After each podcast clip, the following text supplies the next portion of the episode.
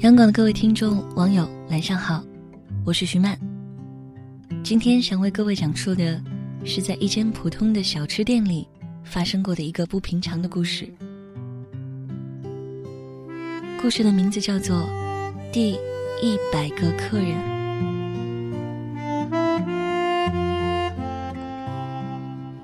中午吃饭的高峰时间过去了，原本拥挤的小吃店，客人都已散去。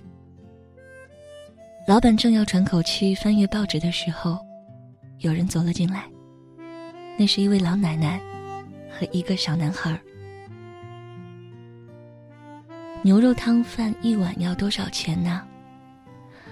奶奶坐下来，拿出钱袋数了数钱，叫了一碗热气腾腾的汤饭。奶奶将碗推向孙子面前，小男孩吞了吞口水。望着奶奶说：“奶奶，您真的吃过午饭了吗？”当然了。奶奶含着一块泡菜慢慢咀嚼，一转眼功夫，小男孩就把一碗饭吃个精光。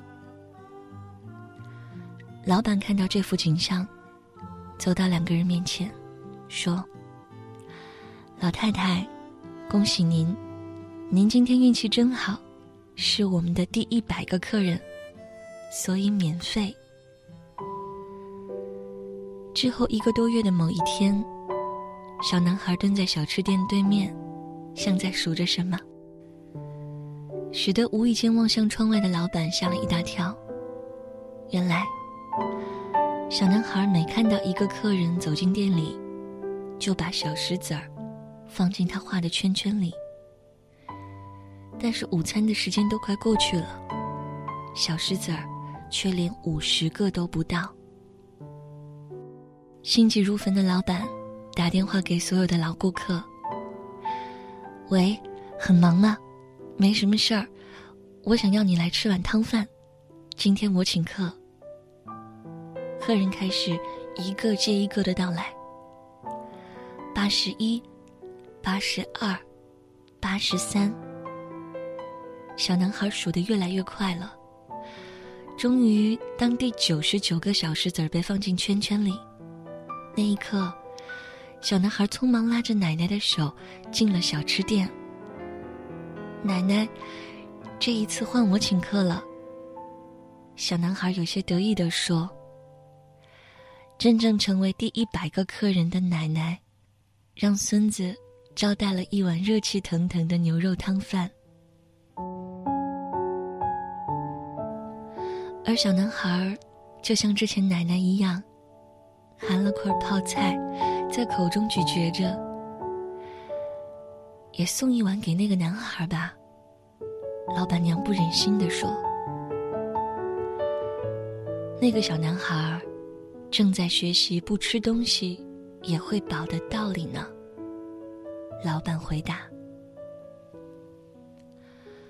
吃得津津有味的奶奶问小孙子：‘要不要留一些给你？’没想到小男孩却拍拍他的小肚子，对奶奶说：‘不用了，我很饱。’奶奶，你看。”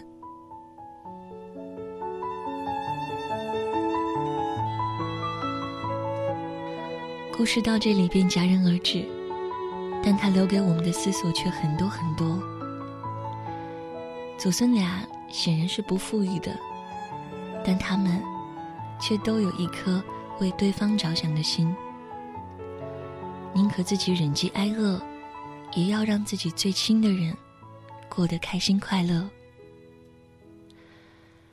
文中的老板，更是一个善良而又善解人意的好心人。为了让祖孙俩节约些钱，又不用为此感到愧疚，精心编织了一个善意的谎言。为此，他不惜做亏本的买卖。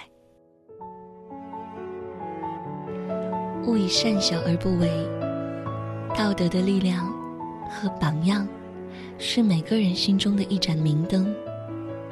德行善举，是每个人心灵中最朴素的情感。如果人人都有一份善心，这份善将永远传递。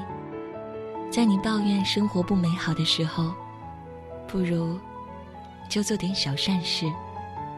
要记得，向上、向善是可以传递的。我是徐曼，感谢你听到我，祝你晚安。La da da da da.